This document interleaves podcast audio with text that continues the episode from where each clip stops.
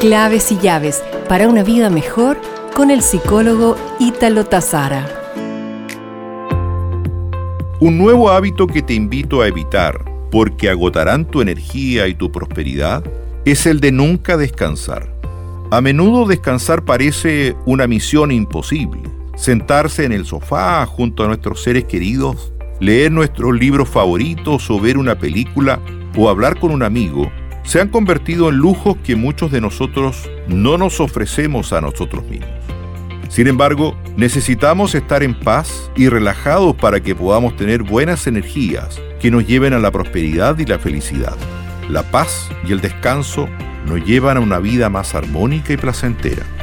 Este es uno de los hábitos que nos alejan de la vida que deseamos. Sé consciente de él y cambia los que te restan vida. Nos reencontraremos pronto con más claves y llaves para una vida mejor.